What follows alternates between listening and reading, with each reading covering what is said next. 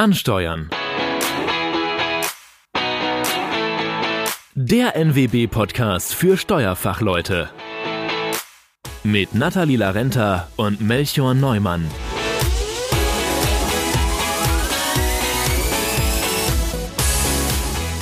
Herzlich willkommen zu einer weiteren Folge Ansteuern, dem NWB-Podcast für Steuerfachleute.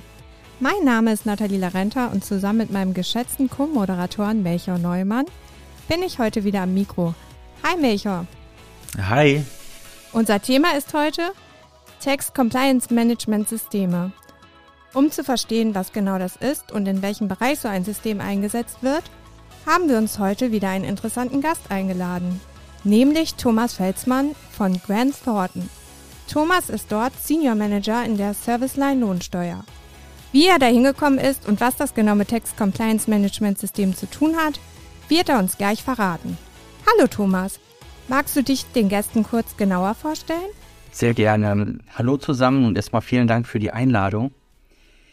Ähm, ich habe erstmal ganz klassisch, klassisch Wirtschaftswissenschaften studiert. Ähm, die Bereiche Steuern, Finanzen haben mich sehr interessiert, habe dann dort auch einen entsprechenden Master gemacht habe dann angefangen ähm, bei einer Big Four in Düsseldorf, auch im Bereich Lohnsteuerberatung, hatte da die ersten äh, Berührungspunkte mit äh, Text-CMS-Projekten, war davon schon äh, sehr fasziniert. Und seitdem ich bei Grant Thornton bin, ich bin vor circa, circa vier Jahren gewechselt, ähm, hat das Thema Text-CMS bei meiner täglichen Arbeit stark an Bedeutung zugenommen. Das heißt, immer mehr Text-CMS-Projekte äh, darf ich betreuen. Spannend. Äh, ich muss ehrlicherweise sagen, ich habe das Wort Text CMS so das erste Mal gehört vor zwei, drei Jahren. Davor habe ich das noch nie gehört. Und auch als ich jetzt in den vergangenen Monaten das immer wieder gehört habe, dachte ich mir am Anfang immer erst, worüber reden die? Inzwischen habe ich, weiß ich ungefähr, was das ist ähm, und wofür man das braucht. Ich werde mich jetzt aber in diesem Podcast einfach mal sehr, sehr blöd stellen damit wir auch alle Zuhörer abholen, die ja genauso dastehen, wo ich so vor zwei Jahren stand. Und zwar, was ist denn das eigentlich? Und ich habe zu dem Thema natürlich auch äh, zwei, drei Fragen. Aber bevor wir damit anfangen, magst du vielleicht jetzt erst mal sagen, was ist eigentlich ein Text-CMS und wer braucht das und wofür braucht man das? Sehr gerne. Also um vielleicht High-Level einzusteigen, kann man sagen, ein Text Compliance Management System ist wiederum ein Teilbereich von einem Compliance-System ähm, und dessen Zweck ist die vollständige und zeitgerechte Erfüllung steuerlicher Pflichten. Sehr abstrakt, damit kann man jetzt noch nicht viel anfangen. Äh, ich wollte gerade sagen, ich habe in meiner Ausbildung, also Ausbildung zum Steuerfachangestellten, den Posteingang immer mal wieder gemacht. Und einer der Jobs im Posteingang war zum Beispiel, wenn Steuerbescheide reingekommen sind, dass ich die Fristen, also die Einspruchsfristen im System eingetragen habe. Das wäre oder das ist dann also auch schon ein Compliance Management System, also ein CMS-System, oder? Es ist definitiv ein Teil davon, aber um es vielleicht ja. äh, greifbarer zu machen, es gibt drei ich sag mal, drei zentrale Arbeitsergebnisse. Das erste ist die sogenannte Risikokontrollmatrix. Der ein oder andere hat den Begriff vielleicht schon mal gehört oder eine derartige äh, Darstellung schon mal gesehen. Da geht man verschiedene steuerliche Risiken durch, bewertet die erstmal in einem Worst-Case-Szenario. Man spricht dann von dem sogenannten Bruttorisiko, guckt, was hat das Unternehmen vielleicht schon an Maßnahmen eingeführt, hat es toll geschultes Personal, Vier-Augen-Prinzip, Arbeitshilfen etc., die das Bruttorisiko. Also so eine Art Betriebshandbuch, das, wo drin geschrieben ist, was man macht und wie man es macht. Und das wird dann auch eingeführt vom Unternehmen, oder? Oder vom Gesetzgeber? Oder beides? Ja, spannende Frage. Also es gibt eine Art Quasi-Verpflichtung, da komme ich äh, gerne gleich nochmal zu. Also um es vielleicht kurz zu machen, ich habe einmal diese Risikomatrix. Das andere Thema ist, dass ich Prozesse visualisiere. Vielleicht sagt dem einen oder anderen äh, BPMN etwas, ist eine bestimmte Darstellungsform. Und der dritte Baustein ist diese äh, Text-CMS-Beschreibung wo man auf bestimmte äh, Grundelemente einer Compliance-Kultur eingeht. Also ich sage mal, es bringt nicht viel, wenn alles nur auf Papier steht und die Geschäftsführung sich jetzt aber nicht dafür einsetzt, dass Compliance erfolgt und dass die entsprechenden Personen geschult werden etc. Das vielleicht so als Bausteine. Aber ganz äh, interessant ist die Frage, muss man so etwas machen? Ja, und da frage ich mich, ich bin ja gelernter Steuerfachangestellter und wir haben zumindest in meiner Ausbildungskanzlei so kleine mittelständische Unternehmen, also wirklich kleine Unternehmen, so nicht, nicht der große Mittelstand, sondern wirklich kleine Unternehmen betreut. Ich habe zwar nach meiner Ausbildung auch bei KPMG gearbeitet, deswegen kenne ich auch so die Welt der, der großen Unternehmen, aber wenn ich mir jetzt die Ausbildungskanzlei anschaue, was war denn der größte Mandant, den ich da betreut habe? Das war so im Unterhaltungsbereich, so Kino, Theater und, und da hatten wir so ein paar. Und da war das größte Unternehmen so 30, 40 Mitarbeiter groß vielleicht. Und ehrlicherweise war äh, Buchhaltung und Büro und Organisation, das hat halt meistens so die eine Bürokraft gemacht, die in diesem Unternehmen angestellt war. Das heißt, das hat eigentlich nur eine Person gemacht. Ist die denn quasi auch das CMS-System? Weil ich meine, die hatte alles im Kopf das war jetzt nirgendwo dokumentiert, aber diese eine Person war dann ja quasi das Compliance-Management-System. Oder gilt das nicht, weil das halt nicht runtergeschrieben ist und bei ihr alles im Kopf ist? Ja, also das, das würde ich jetzt noch nicht als äh, Text-CMS bezeichnen, auch wenn die Aufgaben natürlich von äh, dieser Person dann äh, so, so wahrgenommen werden. Aber unter einem Text-CMS versteht man schon ein viel strukturierteres äh, Vorgehen, was auch prüfbar ist, wenn der Betriebsprüfer jetzt ähm, ins Unternehmen kommt. Wenn man jetzt nur sagt, ich habe den tollen Mitarbeiter XY, der hat alles im Griff, ähm, dann ist das noch nicht als Text-CMS zu bezeichnen. Dadurch fühlt sich der Betriebsprüfer also noch nicht beruhigt. Das kann ich ehrlicherweise nachvollziehen. Ähm, ab wann braucht man das denn? Also wie groß muss das Unternehmen sein? Oder gibt es eine Branche, eine Spezialisierung, ab wann das Ganze notwendig ist und ab wann man sowas braucht?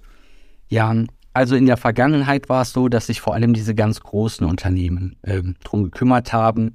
Die haben inzwischen meistens auch schon eins, wo es dann jetzt eher um Themen geht wie ähm, wie kann ich den Reifegrad erhöhen, kann ich noch etwas automatisieren etc. Ähm, aber wir merken auch ganz stark, das Thema ist im Mittelstand angekommen. Das heißt, viele haben es oder sind gerade dabei, eins einzurichten. Es gibt jetzt keine harte Größe, wo man sagt, ab 100 Leute lohnt es sich, vorher nicht. Aber es gibt verschiedene Vorteile, wie nämlich das Thema ähm, Vorteile bei der Haftung der Geschäftsführer und äh, auch im Steuersta Steuerstrafrecht. Das heißt, das Interesse ist auch bei den Mittelständlern groß, dass eine Geschäftsführung sagt, ich bin all meinen Pflichten nachgekommen, ich habe mich bemüht, dass, äh, die Organisation so aufzustellen, dass wir alle steuerlichen Pflichten erfüllen. Ja, das dachte ich mir eben auch schon, ähm, als du gesagt hast, dass sich dann nicht mehr der einzelne Beleg angeguckt wird, also der einzelne Sachverhalt angeschaut wird, beispielsweise die einzelne Rechnung, sondern wird mehr auf die Prozesse geschaut. Das heißt, so, so bei einem Unternehmen von VW ergibt es wahrscheinlich keinen Sinn, sich die einzelnen Eingangsrechnungen alle einzeln anzugucken und schauen, ob der Buchhalter die richtig verbucht hat, weil da wird man nicht fertig, bis der nächste Jahresabschluss dran ist und äh, man wieder von vorne anfangen muss zu prüfen. Das heißt, da, da werden eher die Systeme quasi geprüft, wie etwas gemacht wird. Und auf der anderen Seite ist natürlich auch für die, für die, für den Vorstand, für die ja, Führungsetage eines Unternehmens, das natürlich wichtig zu wissen, dass ähm, dass das richtig gemacht wird, weil die können jetzt ja natürlich auch den Buchhalter nicht über die Schulter schauen in so einem Milliardenkonzern. In dem Zusammenhang auch eine sehr interessante Neuerung. Also wir merken, dass ähm, ja die Prüfer auch prozessorientiert herangehen. Also das hören wir stark gerade aus Bayern, äh, dass die da schon relativ weit sind und gucken, wo ist ein Prozess stabil. Da gehe ich wahrscheinlich dann nicht mehr ins Detail und konzentriere mich lieber auf andere Themen. Was neu ist, dass die Betriebsprüfung künftig auch Prüfungserleichterung zusagen kann wenn so ein Text-CMS geprüft wurde und der Betriebsprüfer schon zu dem Ergebnis kam, der Prozess, der ist so stabil, den gucke ich mir beim nächsten Mal vielleicht gar nicht mehr an. Ah, das ist ganz spannend. Wir haben natürlich auch schon mal eine Folge aufgenommen und veröffentlicht über das Thema Digitalisierung. Für alle Zuhörer unbedingt mal die Folge mit Viktor Reband äh, anhören. Und ehrlicherweise ist das, was du beschreibst, ja auch die Grundvoraussetzung. Also erstmal muss man ja einen Prozess beschreiben, bevor man hingehen kann und das eine Software machen lassen. Das heißt, irgendwie geht das ganze Thema Digitalisierung und Automatisierung ja auch Hand in Hand mit ein CMS-System, oder? Weil erstmal müssen die Prozesse halt beschrieben werden, bevor es eine Software übernehmen kann. Nein, volle Zustimmung. Das ist auch der Grund, warum ich jetzt bei meinem jetzigen Arbeitgeber nochmal nebenberuflichen Master in Wirtschaftsinformatik gemacht habe, weil ich, oder was heißt nicht nur ich, äh, wir haben in der Breite festgestellt, dass Text, CMS und Digitalisierung wirklich Hand in Hand gehen und ähm, dass man jetzt inzwischen auch mehr Ansprechpartner hat. Man spricht jetzt nicht nur noch mit dem Leiter Steuern, Leiter FIBO und vielleicht den ähm, Sachbearbeitern, sondern äh, man hat auch mit der IT-Abteilung bei Mandanten zu tun. Auf unserer Seite arbeiten wir dann wiederum eng mit den Kollegen aus dem Bereich Text Technology zusammen oder aus dem Bereich Digital Advisory, die Automatisierung, RPA-Lösungen vorantreiben. Das heißt, es spielt wirklich eine sehr zentrale Rolle und mein Weg ist, dass ich äh, versuche, mich in, in, diesem Zwischenbereich auch immer weiter zu entwickeln und dass man dann so eine, äh, ja, eine, eine Funktion hat. Ich kann sowohl den steuerlichen Teil verstehen und abdecken, als auch mit den IT-Spezialisten umgehen. Kannst du vielleicht kurz einfach ähm, nochmal erläutern, was dich so motiviert? Also wieso brennst du eigentlich für das Thema? Wir merken, du hast ein mega fachliches Know-how, bist da total drin, kannst wirklich alles richtig gut erklären und bist so in deinem Kosmos. Äh, das vielleicht einfach mal so veranschaulicht. Wieso machst du das eigentlich gerne? Und was, was reizt dich daran? Was reizt dich am, am Steuerrecht? Wieso brennst du eigentlich dafür? Danke, Nathalie. Äh, genau die Frage habe ich auch. Also eine persönliche Frage. Du wirst ja wahrscheinlich nicht in den Kindergarten gegangen sein, Thomas, und äh, dir im Kindergarten vorgestellt haben, wenn ich groß bin, mache ich was mit Text-CMS. Also das muss ja irgendwann entstanden sein nach dem Kindergarten. Wie bist du dazu gekommen und was motiviert dich daran? Was findest du daran faszinierend? Nein, also hatte ich natürlich noch nicht äh, so früh auf dem Schirm, also auch während des Studiums, um da vielleicht anzufangen, war mir zum Beispiel noch gar nicht bewusst, äh, dass, dass man sich auf den äh, Bereich Lohnsteuerberatung spezialisieren kann. Da kam ich auch erst über ein äh, Praktikum ähm, drauf und habe halt gesehen, das sind alles sehr lebensnahe Sachverhalte. Veranstaltungen, Geschenke, Incentivierung im Allgemeinen. Äh, es ist sehr greifbar. Das hat mir da schon sehr zugesagt und ähm, fand ich sehr spannend. Und gerade in der Lohnsteuer haben wir ja häufig Massensachverhalte. Es wird nicht nur einmal ein Geschenk zugewendet, vielleicht habe ich tausende Mitarbeiter, jeder hat an einem anderen Tag äh, Geburtstag, kriegt vielleicht unterschiedliche Sachen, es wird gefeiert und so weiter. Wie kann man diesen Anfall von, ja, diese Massensachverhalte ähm, äh, bearbeiten? Da lässt sich natürlich, es lassen sich Gruppen bilden und die Digitalisierung hilft einem dabei, ähm, ja, gleiche Prozesse oder gleiche Sachverhalte auch gleich zu behandeln. Und ähm, wir leben natürlich in, in Zeiten des Personalmangels. Kein Unternehmen sagt, wir haben zu viele Leute für die äh, Steuerabteilung. Wie kann man also äh, mit, mit überschaubaren personellen Mitteln trotzdem seinen steuerlichen Pflichten nachkommen und ich persönlich finde es spannend, weil es einfach ein, ein Schnittstellenthema ist. Also ich, ich spreche mit verschiedensten Leuten, sei es steuerlich, also aus den verschiedenen äh, Steuerarten, Umsatzsteuer, Ertragssteuer und so weiter. Aber ich spreche genauso mit den IT-Spezialisten bei uns im Haus oder auch den Prüfern, die nachher so ein Text-CMS zertifizieren können. Das heißt, ich ich habe ein Schnittstellenthema und bekomme Input von wirklich verschiedensten Seiten, mit, von Leuten mit äh, verschiedensten Blickwinkeln. Und dann bist du im Rahmen deines Studiums darauf aufmerksam geworden, oder? Also du hast ja einen Bachelor gemacht äh, in Wirtschaftswissenschaften und also ich habe auch Wirtschaftswissenschaften studiert und habe ehrlicherweise in meinem Studium überhaupt nichts über Text-CMS gehört oder gelesen. Ähm, vielleicht war ich auch nicht aufmerksam, aber äh, wie ist es dir begegnet? Im Rahmen von einem Praktikum oder wie bist du dazu gekommen? Also irgendwo musst du ja im echten Leben darauf aufmerksam geworden sein. Absolut. Ähm, also während des Studiums, ähm, wie gesagt, erstmal ein Praktikum bei einer Big Four gemacht und da auch noch gar keinen Berührungspunkt mit dem Text CMS gehabt. Das also eingestiegen bin ich 2014 und das Thema Text-CMS kam erst so 2016 auf. Das gab es generell noch nicht oder kam das erst bei dir denn so auf? Also ist das ganze Phänomen vielleicht erst so neu? Ja, das, das ganze Phänomen, also diese prozessuale Herangehensweise, die gibt es schon länger. Ähm, aber es äh, gab dann ein äh, entscheidendes ähm, BMF-Schreiben in 2016, was halt gesagt hat, liebes Unternehmen, wenn du so ein Text-CMS hast, dann ähm, kann das ein Indiz sein, ähm, das dafür spricht, dass du äh, die Steuern halt nicht vorsätzlich oder leichtfertig hinterzogen hast. Also das hat in 16 nochmal richtig Fahrt aufgenommen. Und wenn dann ähm, ja eine Big Four ein Text-CMS-Projekt durchführt, dann kommt man irgendwann zu den Spezialgebieten und sagt, hey, Lohnsteuer kenne ich mich jetzt selber nicht so aus, aber wir haben ja eine Serviceline-Lohnsteuer. Wir gehen mal auf die zu und beziehen die jetzt in dieses Text-CMS-Projekt ein, äh, um den, den lohnsteuerlichen Input zu liefern.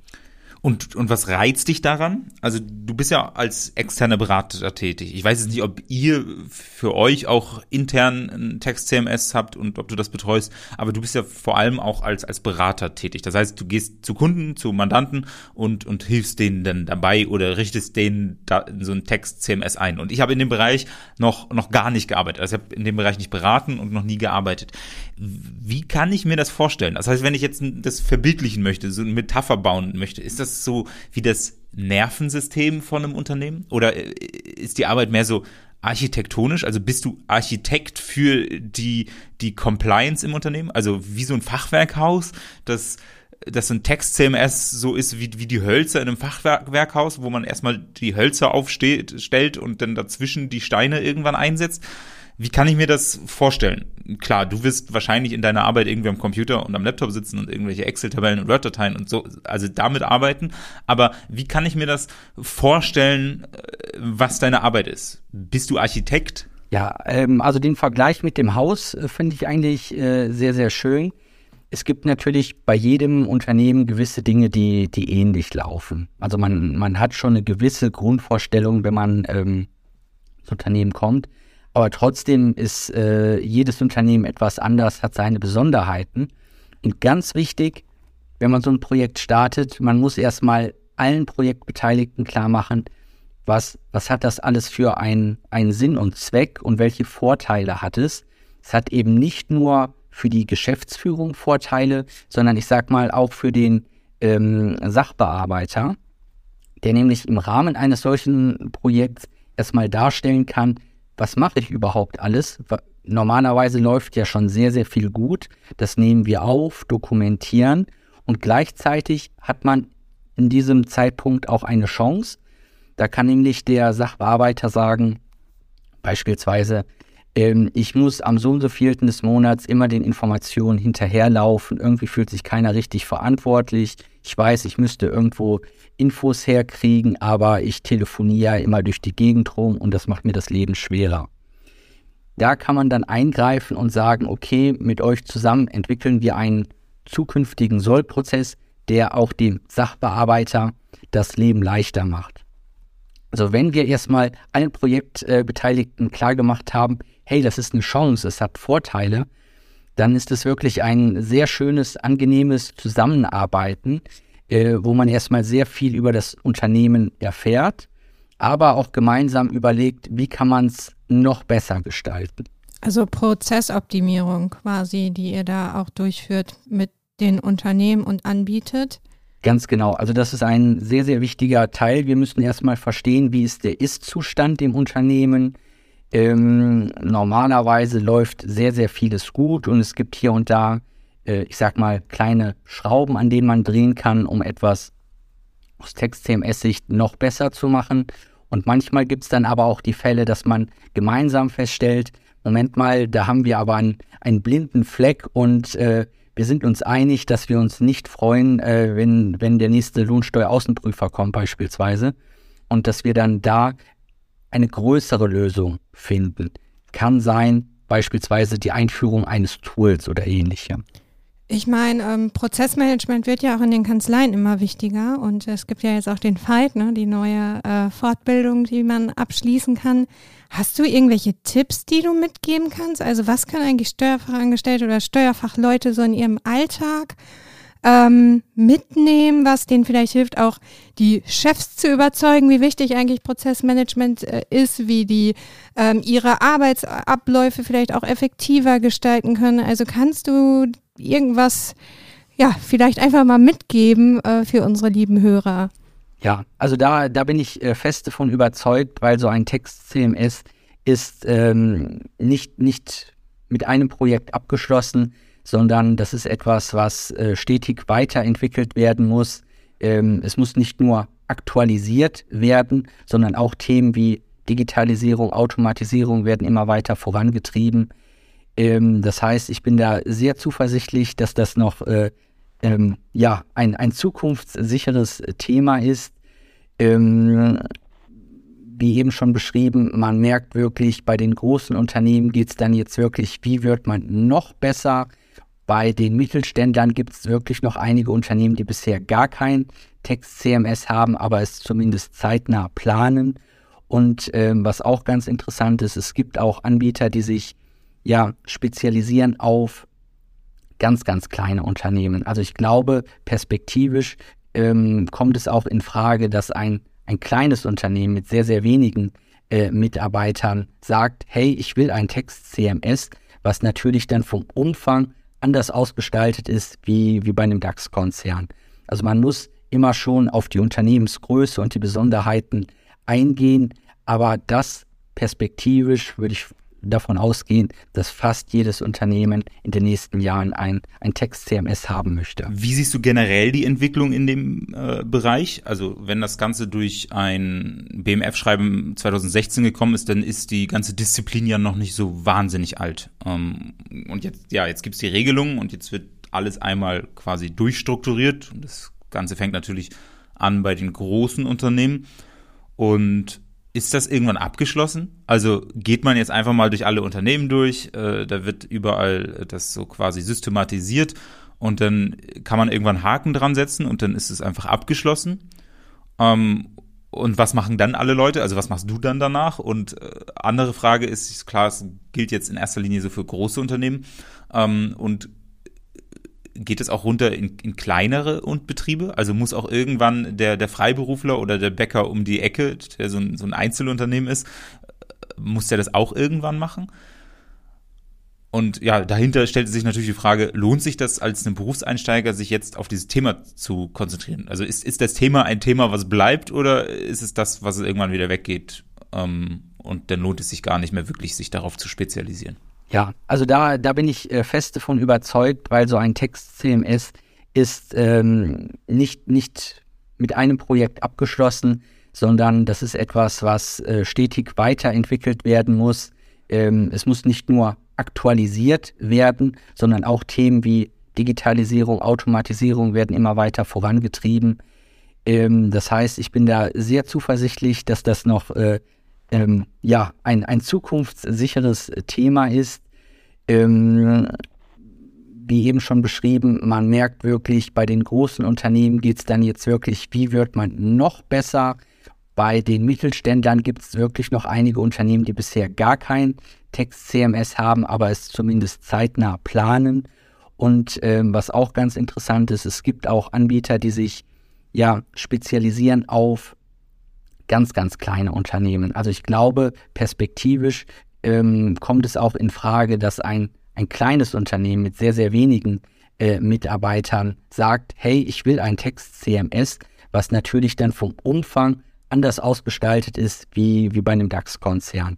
Also man muss immer schon auf die Unternehmensgröße und die Besonderheiten eingehen, aber das perspektivisch würde ich davon ausgehen, dass fast jedes Unternehmen in den nächsten Jahren ein, ein Text-CMS haben möchte. Aber denkst du, das gibt es auch bei kleineren Unternehmen, also das Architekturbüro um die Ecke? Gibt es da irgendwann äh, einfach auch eine, eine Art Blueprint, eine, eine Vorlage? Sowas wie vielleicht bei der Verfahrensdokumentation. Da gibt es auch eine Musterverfahrensdokumentation. Könntest du dir vorstellen, dass es auch sowas gibt wie, wie ein Muster Text-CMS für kleine Unternehmen? weil natürlich macht man machen die individuelle Arbeit. Natürlich kann man jetzt nicht zwingend ein Architekturbüro mit einem anderen Architekturbüro eins zu eins vergleichen, aber von der Art und Weise, wie etwas bearbeitet wird, das ist ja auch sehr stark abhängig von der eingesetzten Software und wird auch ehrlicherweise durch, durch den Softwareeinsatz ja immer mehr homogenisiert. Ich kenne mich jetzt nicht speziell mit Architekten aus, aber ich gehe davon aus, dass viele, auch kleine Architekturbüros sehr, sehr ähnlich arbeiten. Und da müsste es doch eigentlich auch denkbar sein, dass man ja so eine Art Blueprint Text CMS für kleine Unternehmen entwickelt. Und glaubst du, dass vielleicht der Gesetzgeber auch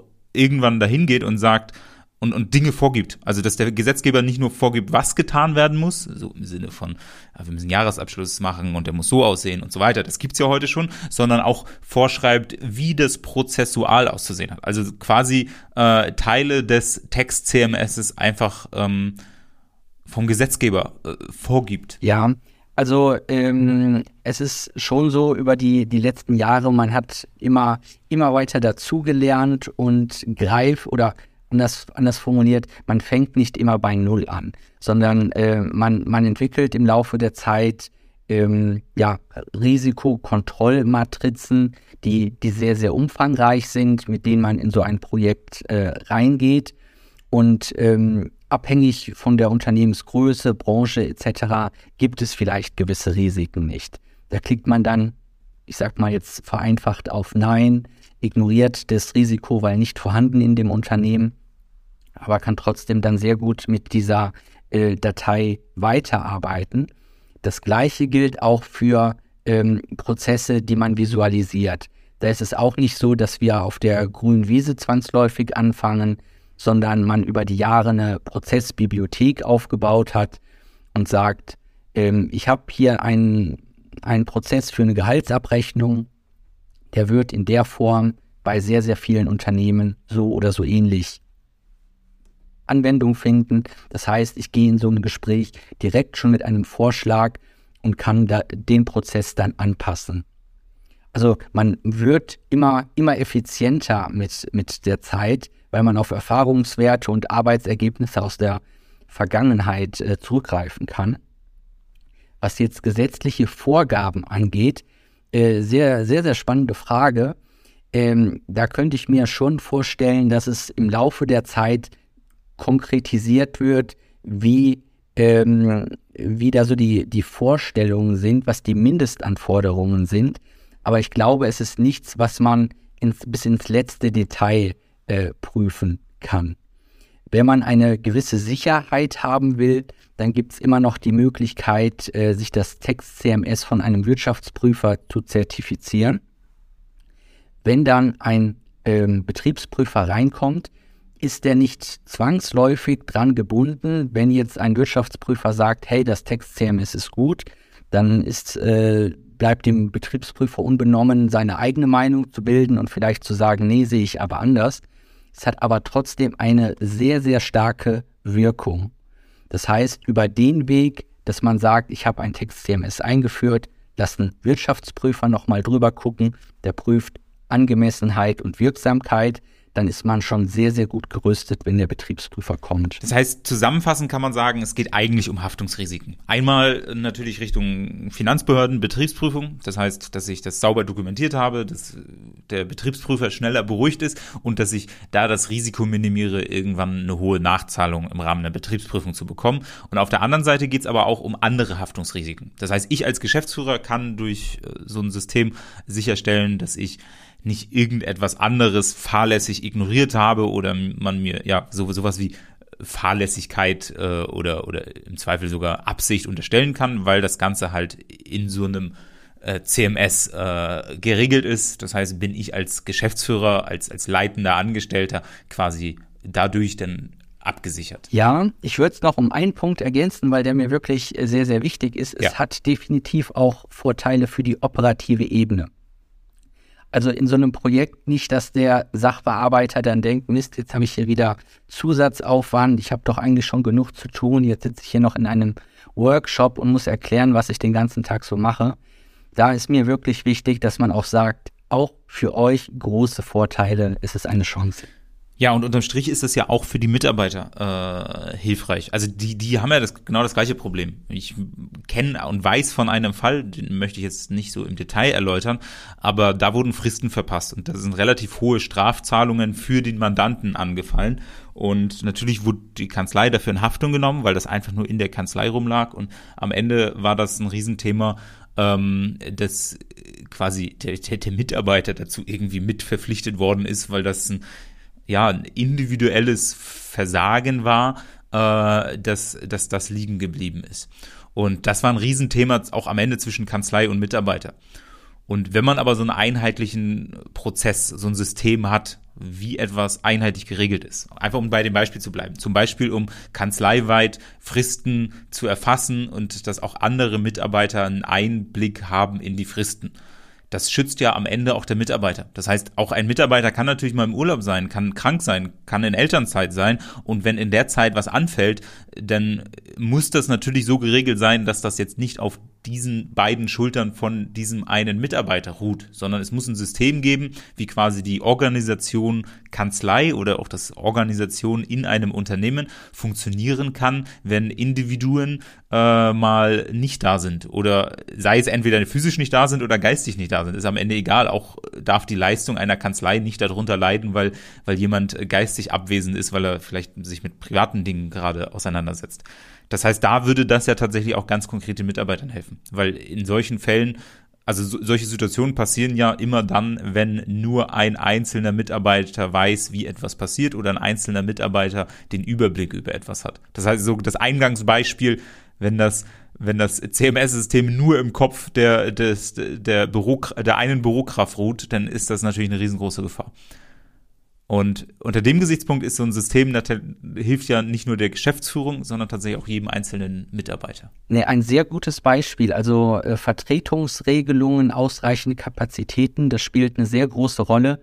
Um vielleicht zwei äh, Beispiele aus der Praxis äh, zu nennen. Ja. Ähm, wir hatten einen, einen Sachverhalt, wo der Prozess wirklich davon gelebt hat, dass ein Mitarbeiter äh, ja, sehr gut mitgedacht hat und bereit war, mehr zu leisten, als er unbedingt hätte machen müssen. Dann stellt man aber fest, der Herr ist äh, 65, steht kurz vor der Rente und äh, dann fragt man, was ist denn eigentlich, wenn der Herr jetzt nicht mehr im Unternehmen ist und was ist, wenn der mal krank wird? Und dann kommt man genau auf die Themen, die du angesprochen hast. Bleibt es dann liegen oder nicht? Anderes Extrembeispiel, ähm, enorme Verantwortung wurde einer Werkstudentin ähm, übertragen, die das auch super gemacht hat. Trotzdem stellt sich die Frage, die wird auch irgendwann mal mit dem Studium fertig sein. Was ist, wenn sie nicht mehr da ist oder wenn sie äh, sich doch für einen anderen Arbeitgeber unterscheidet? Also diese Vertretungsregelung und ausreichende Kapazitäten, ganz wichtiges Thema. Ja, doch was äh, wahrscheinlich der Wissenstransfer, ne? Also also wer äh, beherbergt eigentlich das Wissen, wer übernimmt welche Verantwortung? Und wer ist halt wirklich äh, ja, zuständig dafür? Und äh, ist das wirklich auch leistbar, dass dieserjenige äh, die alleinige Zuständigkeit hat ne, unter dem äh, Gesichtspunkt. Was mich noch interessieren würde, wenn ich jetzt ähm, ja, als Steuerfachangestellte mich mehr mit dem Thema beschäftigen möchte oder halt äh, ja mich dazu noch ein bisschen aufschlauen möchte und äh, ja mich dem Ganzen nähern möchte. Hast du da vielleicht noch einen Tipp? Also ähm, ja, wie sollte man das angehen? Sollte man sich vielleicht mit, mit Prozessen erstmal ein bisschen mehr beschäftigen? Oder ähm, ja, also wie findet man eigentlich den Zugang dazu? Weil ich glaube, viele, also du hattest das ja auch vorhin gesagt, man muss halt klarstellen, es ist keine Angst, die, äh, also es ist ne, die, die Angst nehmen. Also es ist wirklich eine Chance. Wir, wir möchten deine Arbeit nicht beurteilen, sondern wir können hier alles zum Positiven für dich verändern und dir eine, eine bessere und sichere äh, Arbeitsumgebung schaffen. Ähm, ja, also hast du da vielleicht noch einen Tipp, wie man diese Angst mit Information füttern kann und die auch wirklich als Chance sehen kann und sich halt ähm, ja mehr mit dem Thema beschäftigen kann. Ja, also da würde ich verschiedene Bausteine sehen. Also es gibt durchaus relativ viel Literatur zu dem Thema. Ähm, also wenn ihr in einer Kanzlei arbeitet, die vielleicht einen Back-Zugang haben oder einen NWB-Zugang, man findet durchaus ähm, einige äh, Aufsätze schon zu diesem äh, Thema. Da kann man den ersten Einstieg ähm, mit, mit schaffen, wenn es jetzt darum geht, man interessiert sich für bestimmte Themen besonders wie Prozessvisualisierung. Da gibt es auch kostenlose Programme, ähm, kostenlose Einsteigerschulungen, um mal so einen ersten Einblick ähm, zu, zu treffen, äh, zu bekommen. Da gibt es durchaus Möglichkeiten. Aber mein Eindruck ist, dass die meisten, die sich mit diesen Themen auch beschäftigen, wirklich an Austausch interessiert sind. Das heißt, äh, wenn sich jemand zu dem Thema austauschen möchte, sei es jemand, der noch gar keine Berührungspunkte hatte oder jemand, der schon in diesem Bereich aktiv ist, aber sich austauschen möchte, ähm, stehe ich sehr gerne zur Verfügung. Äh, meldet euch per LinkedIn und ich bin ebenfalls sehr interessiert, mich über das Thema auszutauschen. Das war tatsächlich auch der Punkt, wie ich darauf aufmerksam geworden ist. Man geht dann so auf Events und hört natürlich so, womit, womit sich so die anderen beschäftigen und natürlich auch, was so die Themen auf der Agenda sind, also Vorträge, Workshops und so weiter. Und ähm, ich in meinem Arbeitsalltag hatte damit einfach noch nie zu tun, weil ich mich in erster Linie mit kleinen Unternehmen beschäftigt habe aber ähm, genau, das so auf den Events schnappt man das dann auf und da sieht man dann doch auch relativ zügig so Parallelen zu dem, ja, zu der eigenen Arbeit.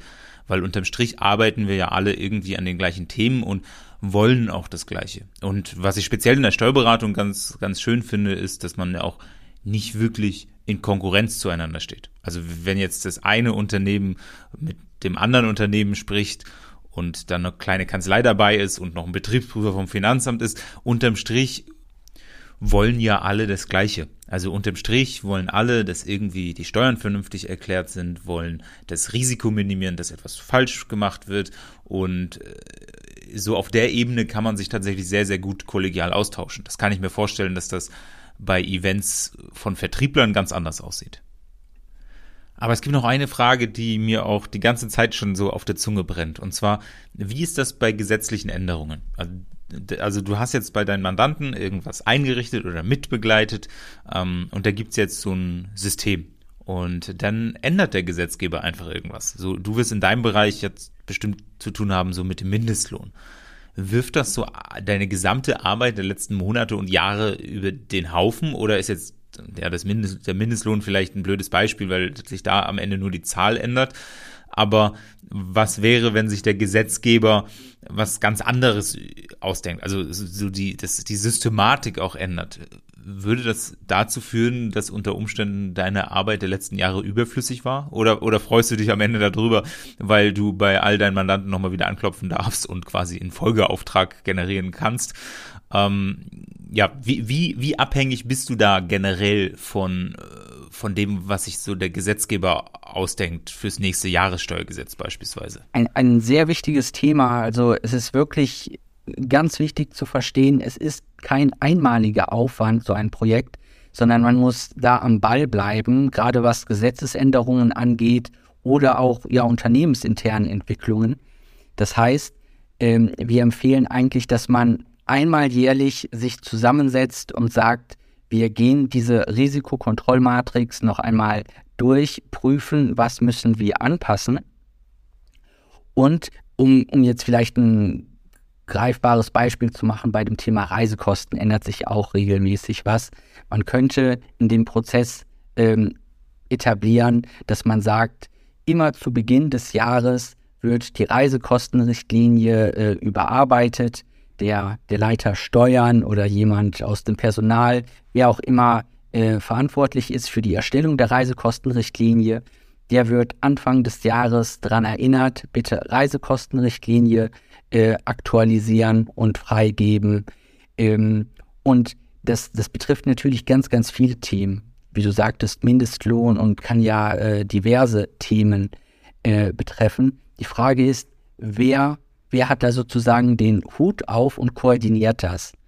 Man kann natürlich sagen, bis zu einem gewissen Grad ähm, forst man das aus, aus an einen Berater.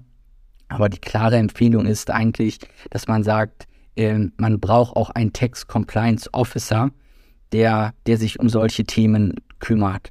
Also werden die Kontrollen, die geplant sind, die auf dem Papier stehen, auch wirklich durchgeführt?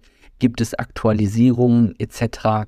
Das ist immer ein, ein ganz äh, heiß zu diskutierendes Thema. Also es gibt große Unternehmen, die sagen, ja, kein Problem, wir haben das Budget, wir stellen einen Tax Compliance Officer ein. Ähm, das ist in dem Mittelstand jetzt äh, so, so nicht möglich. Da muss man dann eher gucken, ähm, welche Person kann diese Funktion vielleicht noch übernehmen. Ähm, hat man vielleicht sowieso schon einen Compliance-Beauftragten, der jetzt auch Tax-Compliance-Themen übernehmen kann? Wie berichtet der an wen und so weiter? Also es ist absolut richtig und wichtig, was du sagst. Man muss da laufend am Ball bleiben und Anpassungen vornehmen. Ich muss in dem Kontext auch ehrlicherweise sagen, das ist jetzt absolut nichts gegen dich, aber für, ich habe auch in größeren Unternehmen schon gearbeitet. Ich habe jetzt nicht keine größeren Unternehmen als Mandant gehabt, aber ich war als Angestellter auch in größeren Unternehmen und allein der Begriff Compliance, sobald irgendjemand was mit Compliance gemacht hat, äh, war es für mich so ein bisschen, ja, habe ich mit den Augen gerollt, weil das sind Leute, die jetzt hinkommen, viele Fragen stellen, relativ einfache Prozesse plötzlich komplizierter machen wollen, weil ich eigentlich schon schon ganz gute guten Workaround gefunden hatte, wie ich was machen kann und dann schreibt mir irgendjemand, der keine Ahnung hat von meiner Arbeit jetzt vor, wie ich das in Zukunft machen soll. Das war so ein bisschen das, ähm, wie wie ich das so bisher wahrgenommen habe. Das heißt so ein bisschen die Berufsbürokraten in Unternehmen. Aber man kann das Ganze natürlich auch aus einer ganz anderen Perspektive betrachten das ist, glaube ich, vor allem für diejenigen interessant, die jetzt so am Anfang des Berufslebens stehen und diesen Podcast jetzt gerade hören. Man ist, wenn man in diesem Bereich arbeitet, so ein bisschen derjenige, der das Fundament für weiteren Wachstum ähm, schafft. Man ist so der Architekt. Man braucht diese Strukturen und man braucht diese Prozesse, um anschließend äh, vernünftig wachsen zu können, ohne dass Chaos ausbricht. Und da ist man so ein bisschen der, der, der, ja, der Architekt, der Kreator, Creator, der, ähm, der, der zukünftigen DNA und Prozesse in einem Unternehmen. Und das muss gemacht werden, bevor man anfängt, irgendwas zu automatisieren oder zu digitalisieren und so weiter. Unterm Strich kann man sich das fast so ein bisschen vorstellen, man geht äh, in so einem, in, in, in so ein, wie so ein Pionier in so einen Bereich rein, wo es noch keine Struktur gegeben hat und, und äh, bereitet quasi die Infrastruktur schon mal auf, damit alle äh, das Unternehmenswachstum anschließend oder die Digitalisierung überhaupt erst möglich wird. Ich persönlich in meinem Leben habe das vor allen Dingen bei Startups gesehen. Das heißt, wenn, wenn junges Unternehmen gut funktioniert, dann wachsen diese Unternehmen schnell innerhalb von wenigen Monaten oder Jahren um Hunderte oder Tausende Mitarbeiter. Und ganz ehrlich, das, das sorgt natürlich immer für Chaos intern, weil man plötzlich, ja, man braucht so die Kapazitäten, um das überhaupt abfangen zu können.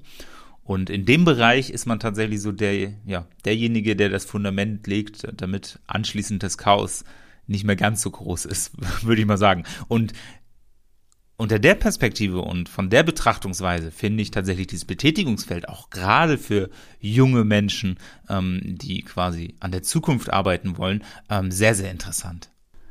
Unterm Strich kann man sich also als Wegbereiter für Innovation und Wachstum sehen und muss sich nicht als Bürokrat beschimpfen lassen, wie ich es vielleicht vor unserem Gespräch gemacht hätte. Ja, auch da hast du natürlich äh, recht. Wir, wir wollen nicht mehr Arbeit schaffen, sondern wirklich das Leben der, der Beteiligten leichter machen.